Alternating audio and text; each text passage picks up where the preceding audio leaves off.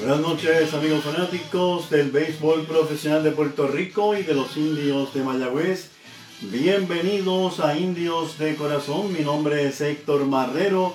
Este programa se transmite todos los lunes a través de Facebook Live y le damos las gracias por estar compartiendo con nosotros lunes tras lunes este programa que trae información de nuestro equipo y nuestros jugadores durante todo el año, aún fuera de temporada. El único que estamos, mire, pendiente a lo que está pasando también en la liga.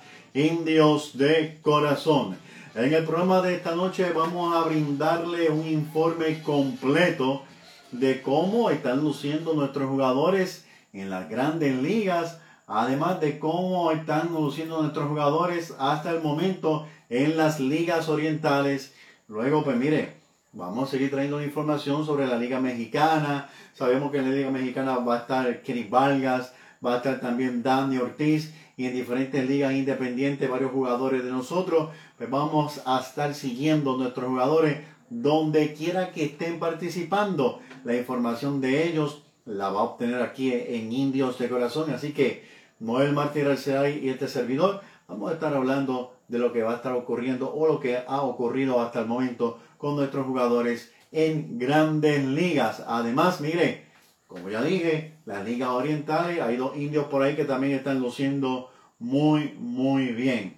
Israel Peña estuvo conversando con nosotros la semana pasada y mire, de verdad que fue un programa muy interesante. Gracias a todos ustedes por los comentarios, por haber llamado, para eh, decir su sentir en cuanto al programa que fue el martes pasado, debido a que el lunes pasado tuvimos problemas también para poder transmitir el programa a, eh, a ustedes, pero estamos aquí en vivo.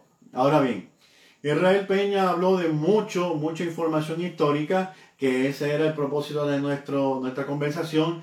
Y hubo un tema muy importante que vamos a estar repitiendo lo que nos dijo en la noche de hoy, de cómo se salvó de que los indios de Mayagüez permanecieran en nuestra ciudad. No sé si usted sabía que los indios de Mayagüez, pues miren, tuvieron una amenaza grande de mudarse hacia otra ciudad. Además hablamos con Israel Peña sobre José Antonio Figueroa y sobre Chori Castro. Todo eso lo va a escuchar nuevamente aquí en Indios de Corazón con Noel Martínez Arcelay y vamos a excusar a Sandro Mercado Sandro Mercado, pues mire, tuvo una competencia de fisiculturismo. Él no va a hablar más profundo sobre esto, pero mire, se llevó el primer lugar él, además su hermano Roberto Mercado y su mamá Miri, los tres puertorriqueños en una competencia de levantamiento de pesa. Él va a explicar más sobre esto. En Texas, pues mire, pusieron la bandera de Puerto Rico en alto, así que esperamos que el lunes próximo él nos hable un poquito más de esto. Así amigos fanáticos, Indios de Corazón ha comenzado, no se vaya, vamos a escuchar a varios de nuestros pisadores y regresamos inmediatamente con Indios de Corazón. Para esa primera cita o continuar la velada romántica, Jerry's para pasarla bien o hacer negocios, Jerry's Food. Especialidad en carnes y mariscos. Carretera 103, kilómetro 6.2, cerca del pueblo de Cabo Rojo.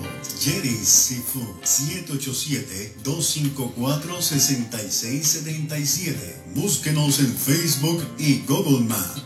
Jerry's Seafood. Permítanos ayudarle con su caso legal inmediatamente en el bufete de los licenciados Carlos Acevedo y Feliberto Ramírez. Declaratoria de herederos, notaría, expedientes de dominio, divorcio, affidavit, calle San Lorenzo número 2 al costado de la Basílica en Hormigueros. Para cita 787-849-1788. Consulte su caso legal inmediatamente con el bufete de los licenciados Carlos Acevedo y Feliberto Ramírez. Equipándote para tu mejor juego. Para baloncesto y voleibol, para soccer y béisbol, para natación y todo tipo de ropa deportiva.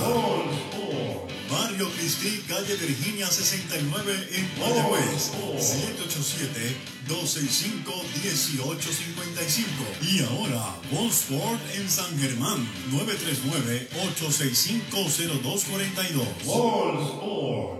447 páginas, 5 años de investigación, más de 50 biografías con sus estadísticas, tamaño enciclopedia. Es el libro del historiador de la Liga de Béisbol Profesional de Puerto Rico, Jorge Colón Delgado, Indios de Mayagüez. Disponible al 939-460-7984. La historia como jamás se había contado.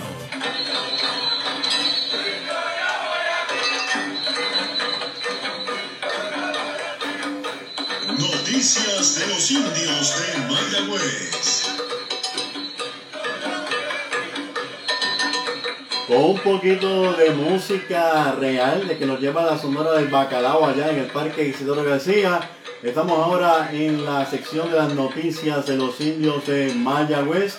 ¿Qué está ocurriendo? ¿Cómo están luciendo nuestros muchachos allá en Grandes Ligas? Mire, para ello tenemos a nuestro gran colaborador y amigo Noel Mártir Alcelay en línea telefónica. Buenas noches, Noel. Saludos, Héctor. Buenas noches y buenas noches a la fanaticada. Bien. Buenas noches. ¿Cómo has estado, Noel? Sí, todo bien, todo bien. Y, bueno, Noel, eh, la noticia... Ajá. Partidos en, en, en, que están en acción en este momento. Eh, la noticia del momento son dos y vamos a comenzar con el debut de Joshua Palacios, que acortó su nombre a Josh Palacios, que tuvo un tremendo debut allá en Grandes Ligas y háblanos un poco de esto. Bueno, Joshua pues tuvo la oportunidad de el pasado fin de semana, el pasado viernes para ser más específico, eh, fue subido a la Grandes Ligas luego de pues, que el equipo de los Azulejos de Toronto, el equipo de nuestro Charlie Montoyo, ¿verdad? Eh, Tenía problemas de lesiones en estas pasadas semanas. Eh, jugadores, prácticamente los eh, tres jardineros estelares estaban, estaban fuera de acción, ¿verdad? Por, por lesiones. Sí. Entrando con el, el, el sangre boricua también, que pertenece a los George, George Springer, quien no ha podido, ¿verdad?, tener acción en la, en la temporada regular uh está en la lista nacional, también el dominicano Trevor Hernández, el cubano Lourdes Juriel Jr. Eso pues facilitó, ¿verdad?, que Toronto pues eh, tomara la decisión de subir a Joshua el pasado viernes. En ese pasado, de, eh, el pasado viernes contra los angelinos se fue de 3-0 con dos ponches del debut de Joshua Palacio, sin embargo, el sábado se volvió loco eh, de Joshua con eh, cuatro oficiales y conectó cuatro indiscutibles, anotando cuatro carreras, empujando una y una base por bola. Lo curioso, el primer hit eh, fue un toque de bola, que en ese momento Toronto tenía corredor en primera y segunda, así nada, y buscando pues que ya los toques de bola ya en grandes ligas casi ya no se ven. Algo pues puso un toque por tercera eh, que con, la, con su velocidad llegó safe a primera. Sí, Convirtió en su primer indiscutible como jugador de grandes ligas. El muchacho eh, nativo de, de, Nueva York, pero de, de abuelos puertorriqueños y por tal razón pues pertenece a los sitios de Mayagüez. y esta pasada temporada se había hablado inclusive de que yo se podía estar en uniforme de los sitios, sin embargo a último momento pues el jugador aparentemente pues declinó de vestir el uniforme de los indios eh, así que eh, muy buen debut, el primer puertorriqueño o jugador descendiente de puertorriqueño que debuta este año en la Gran Liga, uh Palacios. Eh, en el día de hoy pues está jugando también, está bateando noveno en el juego contra los Yankees, lleva de 1-0. Así que su promedio pues... 5.71. antes, antes del juego de hoy, ya con el turno pues está bateando 500, sin embargo pues... Eh, siete turnos, incluyendo los dos partidos anteriores, cuatro hits. Mm. cuatro carreras, una empujada y 5.71 su promedio en esos primeros dos partidos. Ayer el partido fue suspendido. Recordemos que en el caso de Toronto, está jugando eh, esta temporada en Tunneling, Florida. Ese es el, campo, el, el complejo de donde los entrenamiento primaveral, ya que debido a la, situación de la del COVID, el gobierno de Canadá, que recordemos que eh, Toronto es el único equipo de Grandes Ligas que juega fuera de los Estados Unidos, ya que juegan en Toronto, Canadá, pues la, allá en Toronto, pues las condiciones, ¿verdad? La, la, para, para eventos pues, de este tipo, pues el gobierno pues los tiene totalmente eh, prohibido. O sea, por tal razón, el año pasado Toronto jugó en Buffalo, en donde jugaba donde el, el, estadio del equipo AAA, y este año está jugando en Dunedin, aunque tiene la esperanza que en algún momento de la temporada pues se le permita regresar a su parque en Toronto con algunas limitaciones quizás. Así que no es, no es fácil para el equipo de Charlie Montoyo dos años prácticamente jugar fuera de su parque, o sea que es una situación difícil. Eso es así. Y eh, comentando lo de Joshua Palacios, Noel, me gustó mucho eh, eh, el toque. El toque de Joshua Palacios, un toque muy, muy bien colocado y además, aparte de eso, jugó muy bien para el equipo. Desconocemos. Es un jugador, bien rápido, ¿verdad? De, velocidad. Y esa jugada de toque, que ya casi no la vemos, especialmente en la Gran Liga, es algo que se ha perdido eh, por el béisbol moderno. Sin embargo, yo entiendo que es algo, eh, es una jugada que es, que es importante para el juego de béisbol. No, no debe de ser, este, ¿verdad? Siempre eh, hay que seguir eh, utilizándolo, ¿verdad? Cuando sea necesario. pero lamentablemente, pues cada vez lo vemos menos. No, y el punto aquí es precisamente lo que tú estás comentando y lo que todos sabemos. El toque de bola está pasando la historia y lo que hizo más sensacional este toque es que nadie lo esperaba por lo que tú estás comentando. Ya no se está tocando, pues quizá ellos pensaron, pues mira, el muchacho está buscando su primer hit y va a querer que su primer hit sea un cantazo hacia afuera. Realmente reconocemos si fue una señal que le dio el coach de tercera, también sabemos que hay señales libres, ¿verdad? Hay señales libres y entonces pues Joshua Palacio haya sido una cosa a la otra, sorprendió con un toque y más aún, mire, ya él estaba, como decían en Mayagüez, él se tiró al agua y estaba secando cuando tiraron la bola primera. O sea, ya él había requete pasado y demostró una tremenda velocidad Josh Palacio Así que el muchacho, pues mire, el muchacho ya dijo, tengo piernas, soy inteligente y mire, eh, de verdad que nos sentimos sumamente contentos y como tú bien explicaste, pues mire, vamos a ver eh, si Josh Palacio pues sigue así, se sigue desarrollando, eh, pero de verdad que, que, era esperado, ya se esperaba, igual como se espera, igual como se espera el debut de Manuel Rivera en cualquier momento, era esperado de que él pues ya estuviese ya eh, eh, en, el, en el circo grande. Esperando de verdad, aprovechando esa oportunidad, eh, la, los, los jugadores lesionados tan pronto regresen pues eh, tanto Springer como Toscar Hernández, ya que en el día de hoy activaron a Lourdes Curiel, pues posiblemente pues sea nuevamente enviado a las menores. Así que vamos a aprovechar esa oportunidad de eh, Joshua y recordemos que él es sobrino de un recordado de la final de los 80 y principios de los 90 con los indios de Mayagüez, Rey Palacio, que le decían el caballo loco. Sí. Así que lo recordamos mucho a Rey Palacio, un jugador bien fogoso, que jugaba la receptoría, jugaba primera base, eh, y siempre que dio mucho por, por, Mayagüez, esos equipos de finales de los 80 y principios de los 90, y tuvo su oportunidad también en grandes ligas con, con Kansas City y con Detroit. Así que eh, Rey, el, Rey, el caballo loco Palacios, eh, tío de Joshua Palacios, este muchacho. Y, ya que tú mencionas, como le decían, no olvidemos también que a Rusty Mitchell le decían el caballo loco.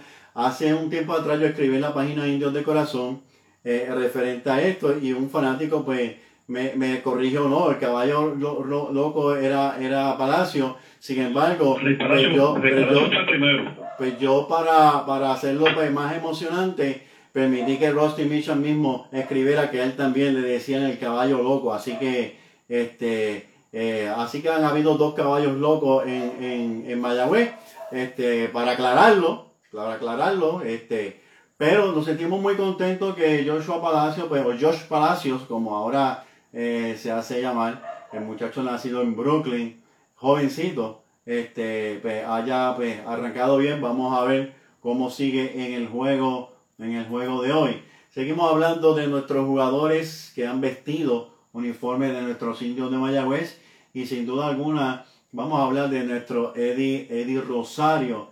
Eddie Rosario ha sido un pelotero que ha puesto a Puerto Rico en alto y ustedes saben que ha participado varias temporadas, incluso campeonatos con los indios de Mayagüez. ¿Qué me dices de Eddie Rosario, Noel? Eh, ayer pues tuvo un buen juego, que fue de 3-2. Eh, sin embargo, pues su promedio sigue siendo un poco bajito, aunque lo aumentó a 2.22 uh el juego de ayer. Eh, ha participado en 8 partidos, 27 turnos, 5 carreras anotadas, 6 hits, eh, un doble, un cuadrangular, 5 carreras empujadas en el día de hoy. Eh, Cleveland va a estar activo también más adelante en la noche. Sí. Específicamente van a estar jugando contra el equipo de Chicago West. El juego está comenzando ahora mismo, ahora que estamos al aire, están en la primera, en la primera entrada. Así que vamos a ver cómo le va a, a Eddie y, al otro indio que está junto a Eddie en, en Cleveland, a, a, Bebo Pérez. Eso así, Eddie Rosario, el muchacho de Guayama que desde 2010, que fue escogido por el equipo de, de de Minnesota, ¿verdad? Estuvo participando caliente allí, este año pues debutando con los indios de Cleveland. Eh, también eh, esperamos que el muchacho pues siga una muy buena temporada porque Di Rosario nos tiene acostumbrado a ello. Y ibas a hablar de Roberto Pérez. Sí, eh, para seguir con el equipo de Cleveland, Roberto, el Bebo Pérez, de hecho ambos están, ambos están hoy en la, en la alineación, quinto está batiendo Eddie y el Bebo Pérez está bateando octavo. Pérez, pues, eh, ofensivamente, pues, ha, ha, participado en seis partidos y ha tenido, pues, eh, buenas actuaciones. Este pasado sábado tuvo un buen juego Bebo, Ajá. aunque pues apenas tuvo un turno oficial, sin embargo, recibió tres bases por bola y anotó cuatro carreras. Vaya. Eh, y, es, y, y ese único indiscutible que fue un cuadrangular Sí. eh, con dos carreras empujadas. Así que, eh, buen juego el sábado pasado, que fue el último contra el equipo de Detroit, eh, Bebo Pérez.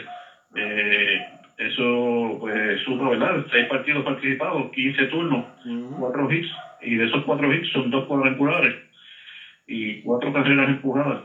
Su promedio, pues, se mantiene en 2.67, que es bastante bueno para, para Sí. Bebo Pérez. Para un receptor, definitivamente el gran Roberto Bebo Pérez, que los ojos están puestos en él en esta temporada, que, que esta temporada Noel se va a jugar regularmente todos los partidos.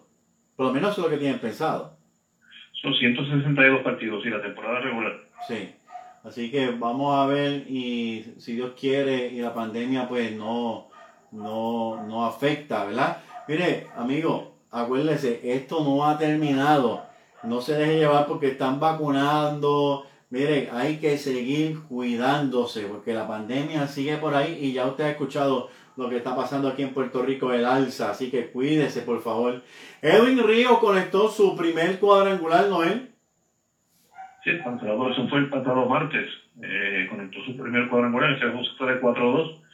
Ayer, contra el equipo de Washington, se fue de 3-0. Ujú, Eh, apenas ha participado en 7 partidos, 17 turnos, eh, 3 indiscutibles, 3 carreras eh, anotadas. El cuadrangular fue de pasado. Sí. Se ha ponchado 6 veces, su, su promedio 1.76.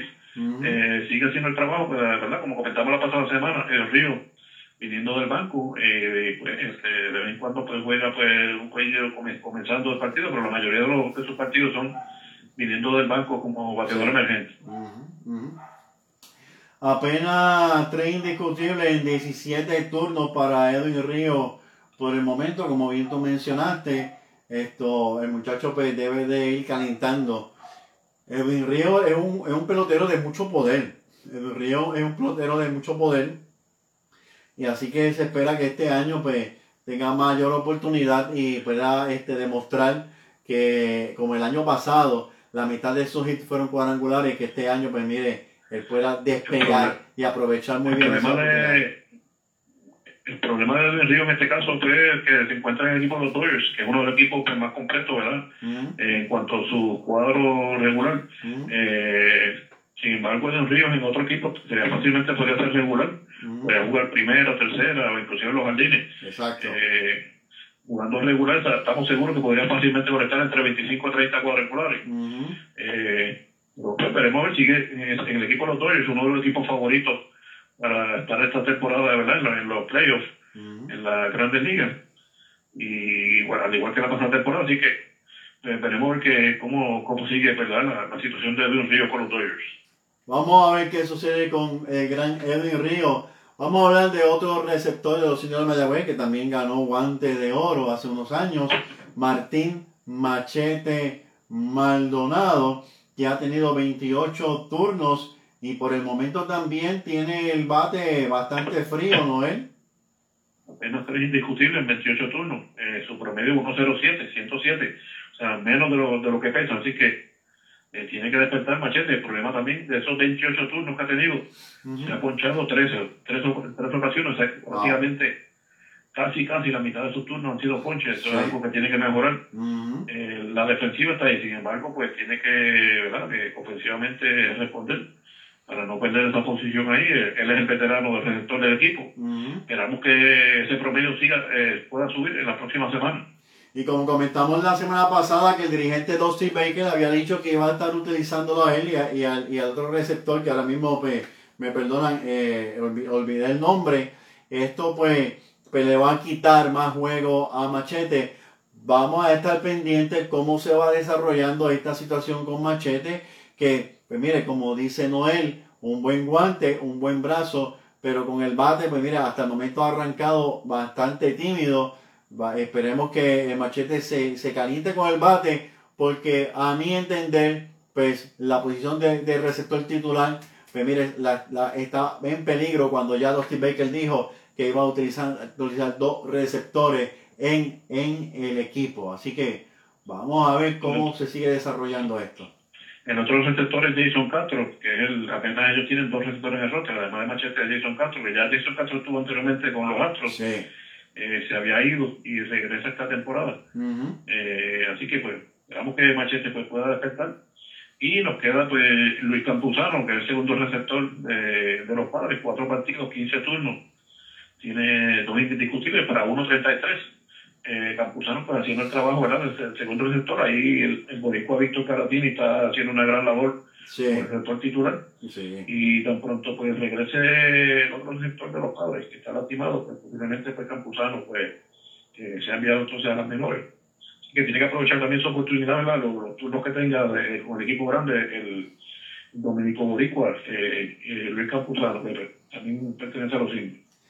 Luis Campuzano, que también eh, eh, estamos esperando que el, muchacho pues pueda eh, estar con nosotros este, en algún momento dado vistiendo de, los indios de Mayagüez. Jorge López, ¿cómo le va a Jorge López? Bueno, yo el domingo pues tuvo otro, no tuvo tampoco su, mejor juego. Lleva dos salidas esta temporada donde no ha lucido. Eh, tiene cuatro, ¿verdad? Cuatro entradas que lanzó ayer. Eh, permitió ocho indiscutibles, siete carreras, wow. por bola y cuatro ponches en la derrota de los Orioles contra los, el equipo de mm. Boston. La efectividad, está, la efectividad está bastante alta, eh, 11.42 es la efectividad de él. Ha lanzado apenas en 8.2 entradas. 8 y 2 tercios con 11 hits, 11 carreras, o sea que está permitiendo no más de una carrera por entrada, 4 cuatro, bases por bola, 9 ponches, 11-42 como indicaste la su efectividad y 0 victorias y 2 derrotas. Ambos partidos ha, cargado con la derrota. Esa división este de la Liga Americana donde están los Orioles, está Boston, está Toronto, los Yankees, está bien cerrada. Todos los equipos están bien parejos ahí. Eh, fuera de, de Boston, que tiene 6 y 3, los demás equipos todos tienen 4 y 5, están todos empatados. Así que bien cerrada esa división. el otro boricua eh, que volvió a tener otro gran juego, la, la pasada jueves fue José Berrío. José Berrío. Tuvo su segunda, su segunda victoria de la temporada. Lanzó 5 y 2 tercios, 5 eh, indiscutibles, 2 carreras, 3 pases por bola y 8 ponches. Y acumulado la temporada, ¿verdad? Sus dos partidos, 2 y 0, 11 y 2 tercios, 5 indiscutibles, 2 carreras permitidas, 3 pases por bola, 20 ponches. Wow. impresionante la cantidad de ponches. Mm. En apenas 11 entradas, 20 ponches en 11 y 2 tercios. Y su efectividad 1.54. Así que otro gran juego de Berrío que, ante la situación que está ocurriendo, ¿verdad? Lo, lo, la situación en, Minnesota, mm. que han suspendido los partidos lamentablemente. pues no sabemos este, cuándo será su, próxima, su próximo juego, pero debe ser eh, a mediados de esta, de esta misma semana. Magnífica, magnífico el, el, el, arranque para José Berrío en, en, esta temporada, como tú bien mencionaste, unos 54 de efectividad, 20 ponches en 11.2 entradas. Pues mire, eh, el muchacho este año vino con el, con el brazo bien caliente. No olvidemos que él no comenzó el juego inaugural, pero sin embargo sí, en el, en el parque como local eh, lanzó este juego, o sea, el segundo juego de, del equipo. Fue inauguración local. Exacto, lanzó local, inauguró local. Este, y yo, para mí, para mí era mejor, para mí era, era mucho mejor. Así que José Berrío ha despegado muy bien, le deseamos lo mejor y que siga así en esa marcha. Antes de continuar hablando de nuestros peloteros, vamos a dar por aquí a varios saludos de varios amigos que están conectados y nos están escribiendo. A el Tali Talavera, que siempre está con nosotros. A Germán Carlos Casalsus, Ramón González, Roberto Mercado, Roberto, felicidades grandemente. Y Nilsa Gómez, Papo Salsa, también está por ahí. Este, a José Sánchez, todos ellos pues les saludamos aquí en Indios de Corazón. A DJ Willy, Michael Soto, a Elizabeth, Elizabeth para ti, de aquí, de aquí allá, se goza, y a, a Joana. Joana también está conectada por ahí, todos ellos aquí compartiendo con nosotros en Indios de Corazón. Bueno, Alex Claudio, eh, Noel, ¿qué ha pasado con, con Alex Claudio? Eh, no, no, no veo que ha visto más acción o estoy equivocado. Su último partido fue el pasado viernes, eh, donde tuvo una tercio entrada, dos hits, una carrera, un ponche. Eh, en la temporada con tres partidos donde ha lanzado dos y un tercio entradas, cuatro hits, dos carreras, una base por bola y un ponche. Su efectividad 7.71, o sea que poco alta para, para ¿verdad? Para, para Alex, pero pues, él, lanzar, eh, ya ha perdido dos carreras y apenas en la cantidad de carreras que es bien poco, así que tiene que eh, tratar de mantener pero eh, eh, evitar las anotaciones para ver si baja, baja esa efectividad y que se mantenga pues su, su rol ahí en ese equipo de los angelinos como, como relevista especialista azul. Y todos sabemos que el sanjuanero eh, Alexander Claudio, Alex Claudio, no es un lanzador de mucha velocidad, pero sin embargo se distingue como un lanzador que acomoda muy bien la bola, ¿verdad? Así que este otro pelotero que, mire, de los grandes ligas que pertenece a los indios de Medagüez, que ha dicho presente durante muchos años en nuestro equipo, siempre lo digo, agradecido a él, a Jorge López, a, a, muchos más, Axel Ríos, que han venido a estar aquí apoyando a nuestro equipo de los indios de Mayagüez.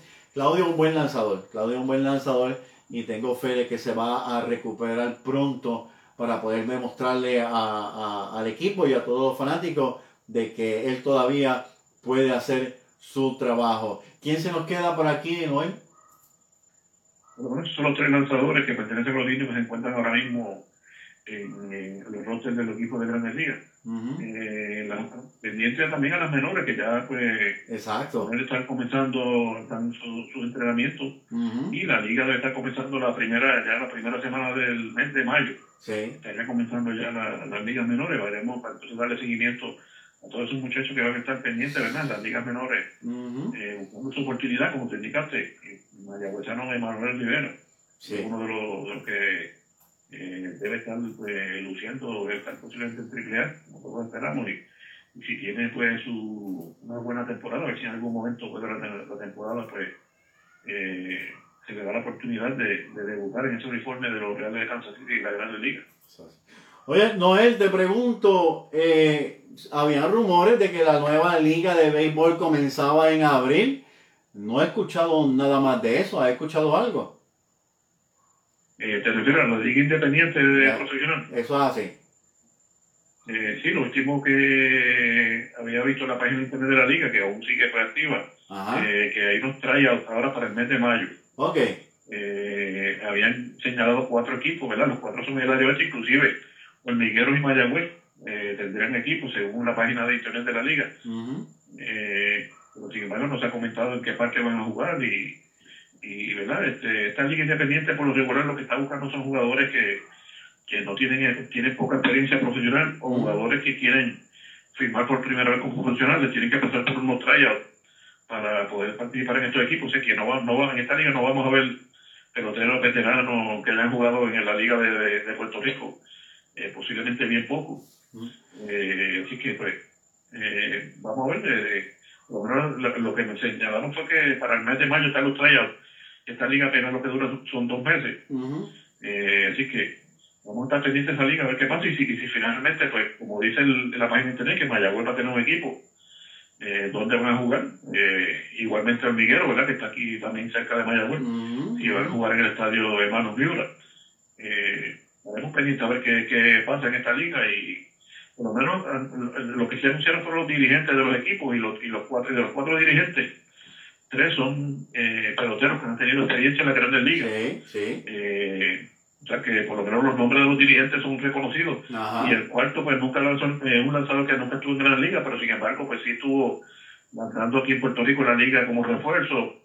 O sea que son cuatro, cuatro ex peloteros reconocidos los, que están señalando como que van a estar como dirigentes de esos cuatro equipos. Mencionaste algo que yo también me estoy preguntando. Mayagüez, ¿dónde jugaría el equipo de la Liga Independiente de Mayagüez? Porque todos sabemos que los sultanes de Mayagüez están tratando de moverse hacia hormigueros.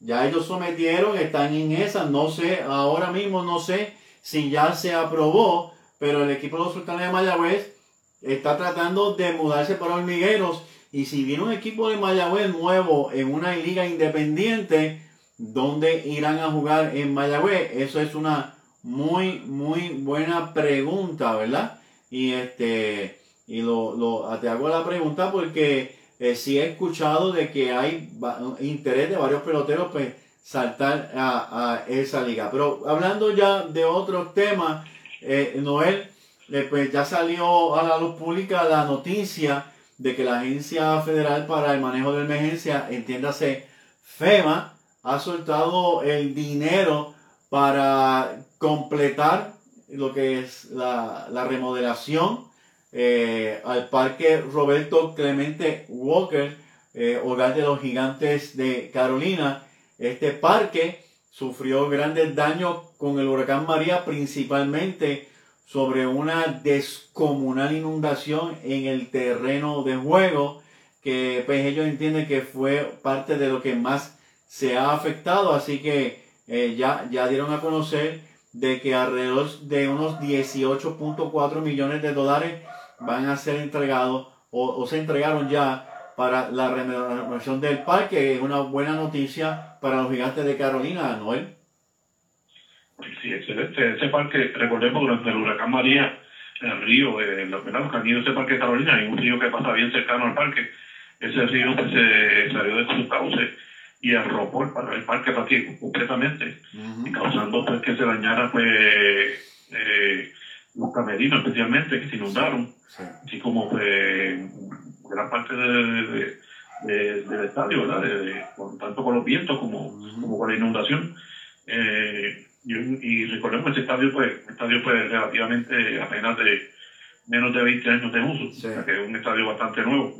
eh, así que pues Esperamos que pueda ser completada al igual que la, la separación del equipo del estadio Cagua y puedan eh, tanto Carolina como Cagua estar en su, estadio, en su respectivo estadio en la próxima temporada. Y Cagua, como ya anunciamos aquí en Indios de Corazón la semana pasada, el parque de Cagua está sumamente adelantado. Sin embargo, el Roberto Clemente Walker, ellos le habían puesto una grama artificial nueva meses antes de que el huracán María azotara a Puerto Rico y obviamente hizo el daño en el parque. Eso fue lo que, lo, lo que más dolió, que habían hecho una inversión enorme y pues ahora pues se dice de que va a estar listo para que Carolina comience a, jugar en su parque.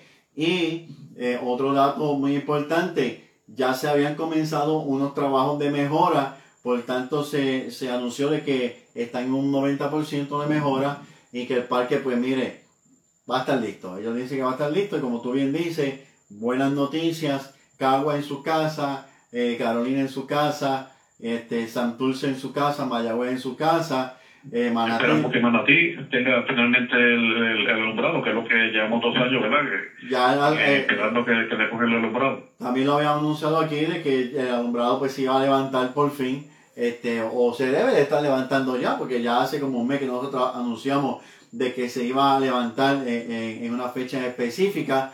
Y pues ya conocemos que Aguadilla, pues todavía no se sabe qué va a ocurrir con el equipo de Aguadilla, pero que esta es la última oportunidad que tiene el equipo de Aguadilla para jugar, a menos que pase algo súper extraordinario nuevamente. En la, temporada pasada fue, pues fue por el COVID y los daños que no se pudieron reparar en el parque. Vamos a ver, muy interesante. Como hemos comentado, hay rumores de equipos que van a comenzar, pero mire, difícil, pero no imposible de que comiencen para esta temporada. ¿Algo más que quieras compartir, Noel? No, sería todo por el momento, ¿verdad? Hasta la próxima semana en, en Indios de Corazón. Pues Noel, pues muchas gracias y será hasta el próximo lunes, o no antes, o si no antes. Seguro que sí. Buenas noches a todos. Buenas noches, Noel, muy agradecido siempre. Bien, amigos fanáticos de los síndromes de Mayagüez, esa era Noel Martínez, será ahí conversando con nosotros sobre cómo están nuestros muchachos allá en Grandes Ligas. Pronto arranca, pronto arranca la demás liga y vamos a mantenerlo a ustedes al tanto. Hablando sobre nuestros exjugadores de los indios de Mayagüez o jugadores de los indios de Mayagüez que están participando en las ligas orientales, pues mire, en la liga profesional de China, ¿verdad? Está participando allá el tremendo lanzador Brandy Hagens está luciendo de maravilla con el equipo de Rakuten, Rakuten Monkeys en Taoyuan, allá en la liga de China. Pues mire, el hombre está luciendo de maravilla por allá, por esta liga, una efectividad de 1.59, tiene una victoria, no tiene derrota. El tremendo Brandy Hagen, que lo recordamos grandemente participando con los indios de Mayagüez. Apenas ha lanzado en un total de 17 entradas. Muy buena la demostración de Brandy Hagen que está allá en la Liga Profesional de China. Otro jugador que participó con los indios de Mayagüez hace unos años está en la Liga Central de Japón y nos referimos a Jeremy Sands. Jeremy Sands está jugando con el equipo de Hashin Tiger de Hashin Tiger de Nishonomaya o Milla o algo así o something like that.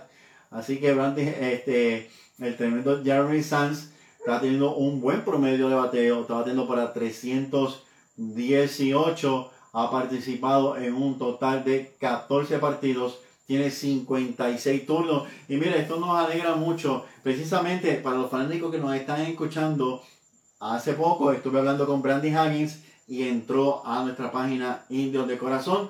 Si usted quiere comunicarse con él o comunicarse con algún otro pelotero, pues usted solamente busque en la sección de miembros de la página, hay muchos peloteros y usted pues, se puede comunicar con ellos como han hecho muchos fanáticos para enviarle tarjeta, para simplemente hablar, conversar con ellos y créanme que muchos de ellos le va a contestar. Brandy Hagens eh, precisamente antes de ayer entró a la página Indios de Corazón, así que si usted quiere tener una conversación con él, pues mire, vaya a nuestra página Indo de Corazón y él está por ahí, muy amable, el tremendo Brandy Hagens. Pues mire, amigos fanáticos de los Indios de Mayagüez, vamos a unos anuncios de nuestros oficiadores y regresamos inmediatamente con momentos en historia de los indios de Mayagüez. Equipándote para tu mejor juego. Para baloncesto y voleibol. Para soccer y béisbol. Para natación y todo tipo de ropa deportiva. Mario Cristi, calle Virginia 69 en Mayagüez.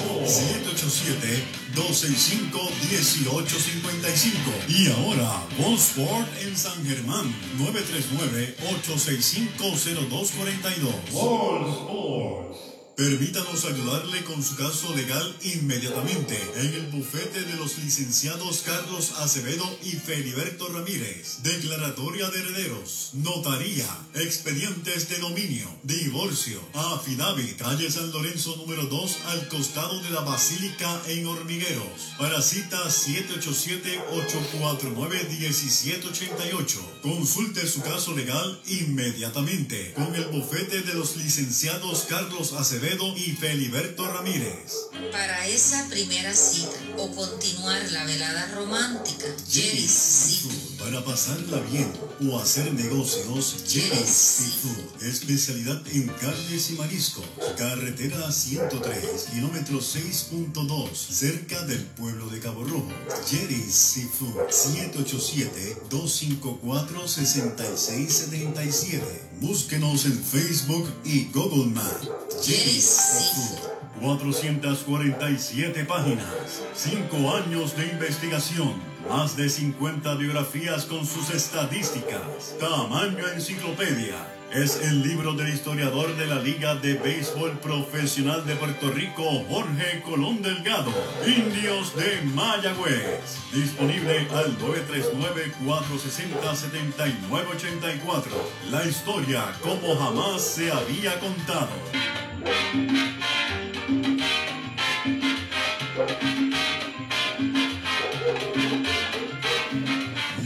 En la historia de los indios de Mayagüez. Indios campeones de la Puerto Rico Baseball League. Un domingo fui a un juego en París. El público se abraza, otros miles se han tirado al terreno de juego.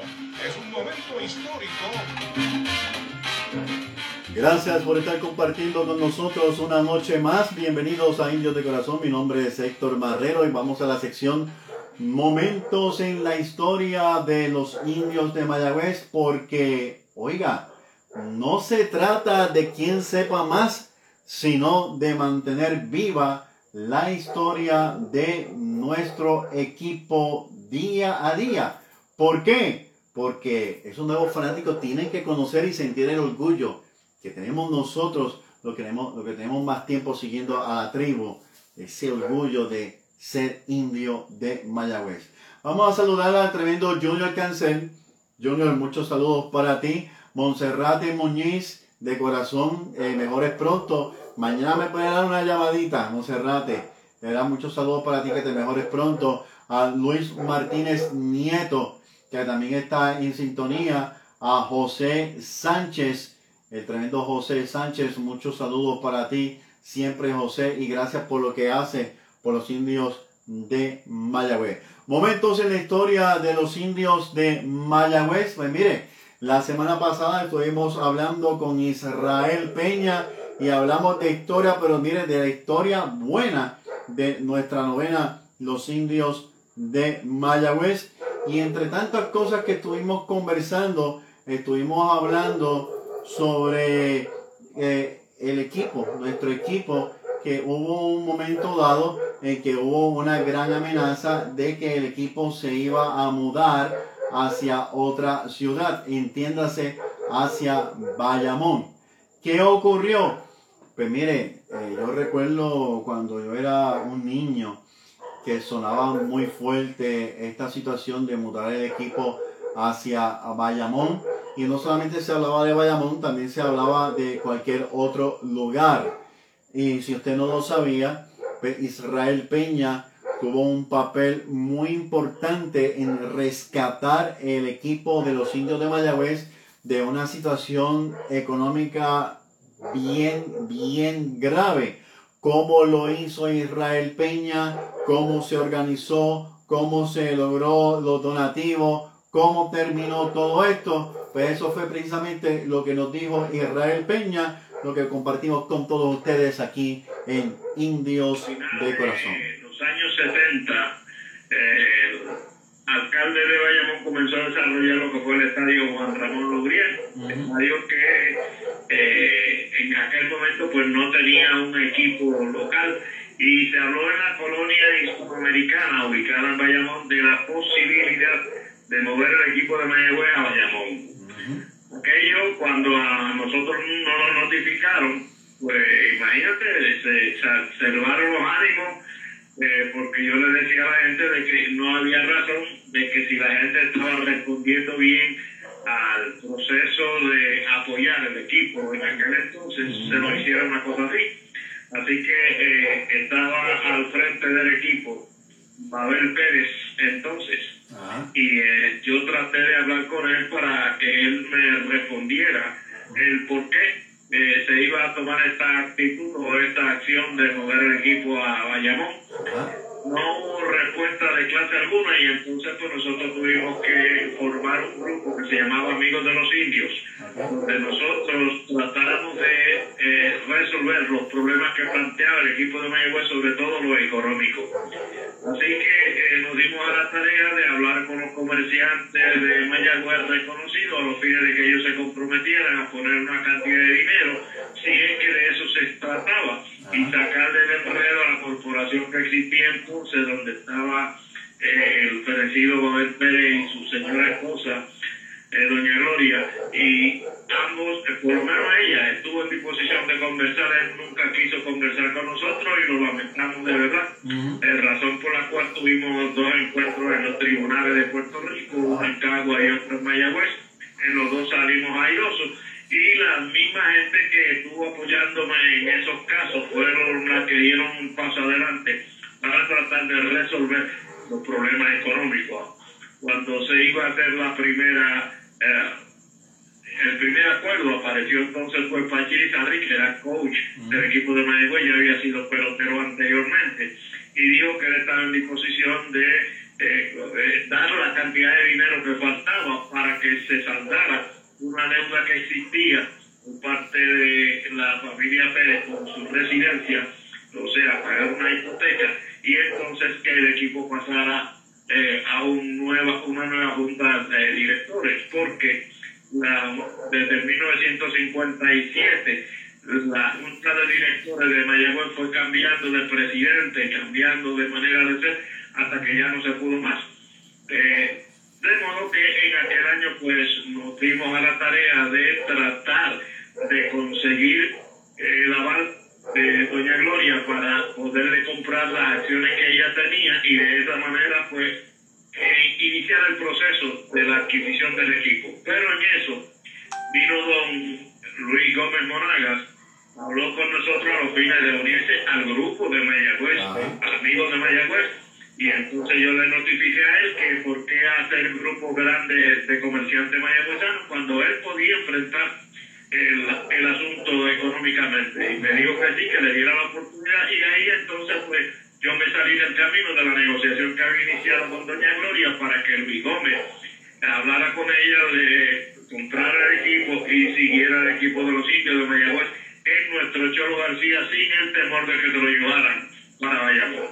Así que si no surge ese incidente de Bayamón y la conversación que hubo en la colonia hispanoamericana y el acuerdo que había, había un representante de la Cámara y abogado amigo nuestro, eh, Mario Rodríguez Matías, que fue una de las personas que estaba organizando ya el equipo de Bayamón.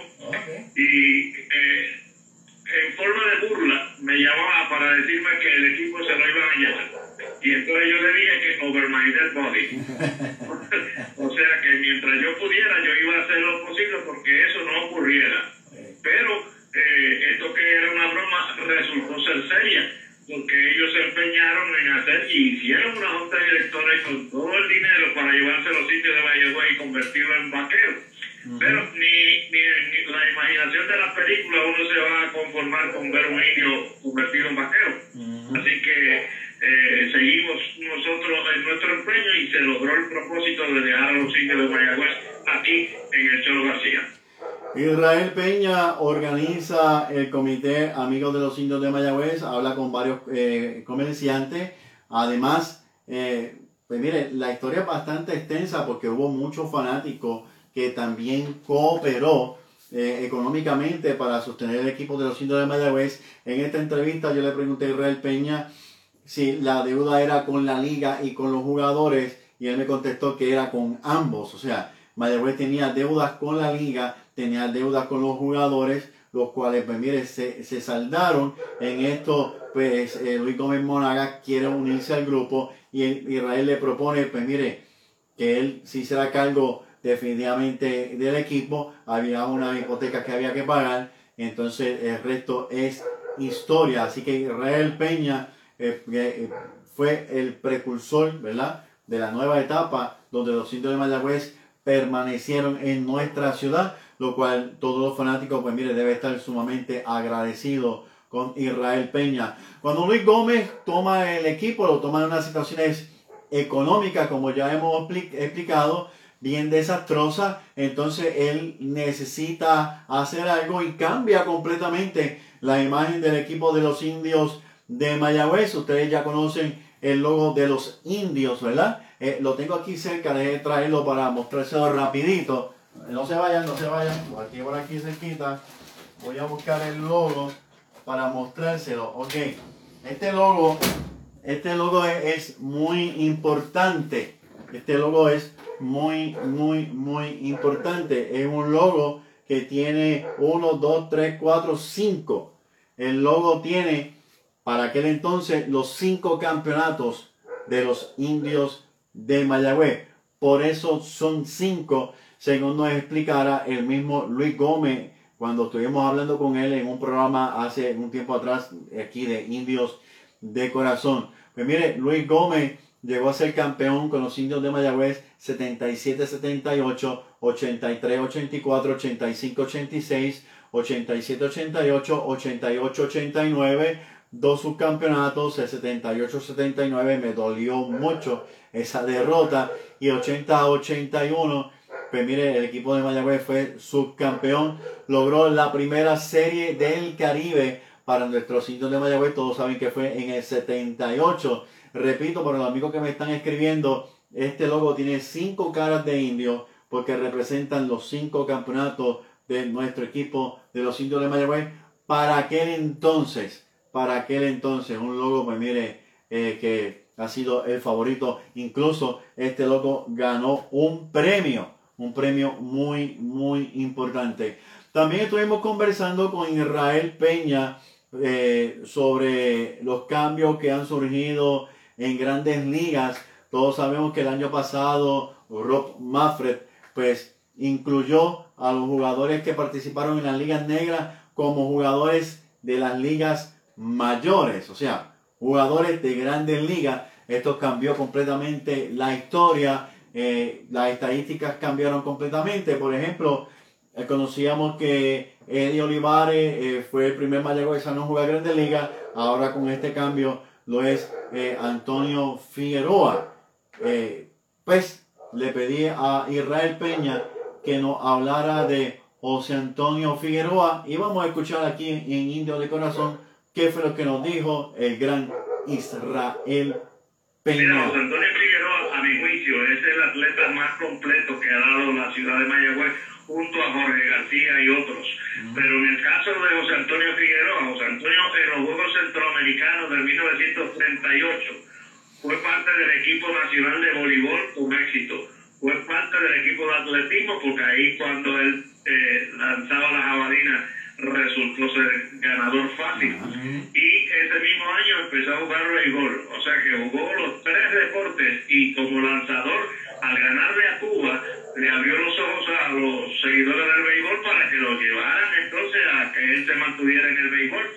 Y lo hizo con marcado éxito. De hecho, tiene la mayor cantidad de coches en una temporada desde entonces, desde que jugó allá en el 38, cuando iniciaron los indios de Mayagüez, que inició la Liga de Béisbol Profesional de Puerto Rico.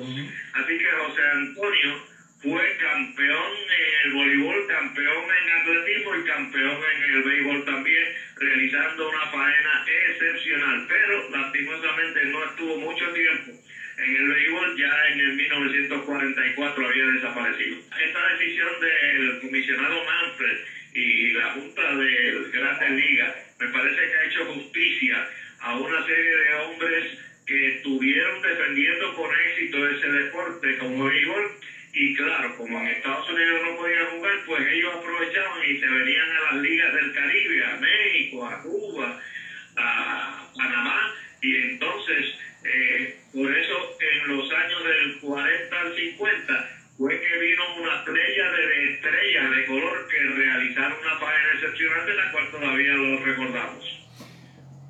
Así que José Antonio Figueroa viene siendo el primer mayagüezano en participar en Grandes Ligas, dado el cambio pues, que ya hemos explicado. Y siempre se dijo que el primer receptor en haber jugado en Grandes Ligas había sido Héctor Valle. Pues mire, también esto ha cambiado. También el ex indio eh, Luis King Villoda pasa a ser el primer receptor puertorriqueño en haber participado en las ligas mayores gracias a la inclusión de los jugadores de la Liga Negra a Grandes Ligas por el comisionado Rob Buffett. Así que muy interesante por demás. También otro punto que estuve conversando con Israel Peña, muy interesante que quiero traérselo a ustedes, fue que hablamos del gran Chori Castro. Todos sabemos que eh, se ha escrito mucho de Chori Castro y eh, uno de los últimos datos que yo pude eh, obtener de Chori Castro era que Chori Castro eh, trabajaba en el terreno voluntariamente, en el terreno del Parque Isidoro, el Parque de la Liga París, perdonan. Chori Castro trabajaba en acondicionamiento del terreno del Parque de la Liga París voluntariamente, ¿verdad? era demasiado fanático de los indios de Mayagüez le pregunté a Israel Peña si era cierto que quien le llamó Chori fue Artie Wilson. Vamos a escuchar lo que nos dijo. Israel, ¿Es cierto de que Artie Wilson bautizó a Chori Castro? Bueno, yo, yo no sé, pero sí sé que para ese entonces Chori Castro trabajaba en un laundry y él acostumbraba a ir de aquí a allá. Y como Artie Wilson no sabía decir Israel Castro, pues decía, hey, Mr. Chori. Y Chori se quedó. Así que el que le puso el nombre así fue Artie Wilson. Fue Artie Wilson. Y Chori Castro tengo entendido que él también trabajó en la Liga París, este... Vendiendo agua, vendiendo agua, eso es increíble. Así que ya sabemos que Chori Castro trabajaba en un Londres, trabajó en el terreno de la Liga París y también vendía agua, ¿verdad? Eh, interesante por demás, eh, Chori Castro, uno de los mejores comerciantes, de, de comediantes que ha dado nuestra ciudad de Mayagüez. Bien amigos fanáticos, no se retiren, regresamos inmediatamente con la parte final de Indios de corazón. Para esa primera cita o continuar la velada romántica, Jerry's Seafood. Para pasarla bien o hacer negocios, Jerry's Seafood. Especialidad en carnes y mariscos. Carretera 103, kilómetro 6.2, cerca del pueblo de Cabo Rojo. Jerry's Seafood. 787-254-6677. Búsquenos en Facebook y Google Maps.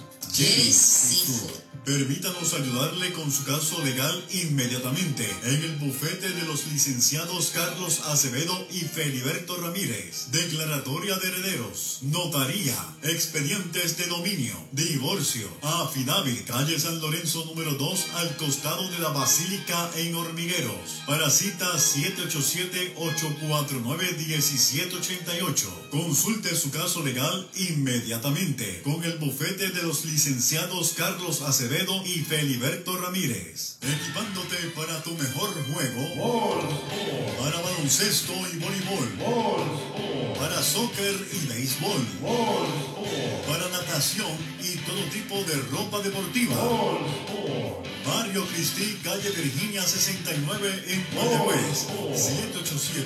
787-265-1855. Y ahora, Sport en San Germán. 939-865-0242. Sports. Bien amigos fanáticos, hemos llegado a la parte final de nuestro programa Indios de Corazón. Vamos a saludar a José Miguel López es el hombre que está encargado en ayudarnos en, el, en, el audio, ¿verdad? En las grabaciones de nuestro, nuestro programa Indios de Corazón. Vamos a dar también a Roberto Cruz, eh, a Nelly Seda. Nelly, saludos para ti, Nelly. Eh, también a Nilsa Gómez, César Mercado, Felipe Lisiaga, que también está conectado, Miguel Méndez, Ramón González, todos ellos el podcast de los indios de corazón, debo decir.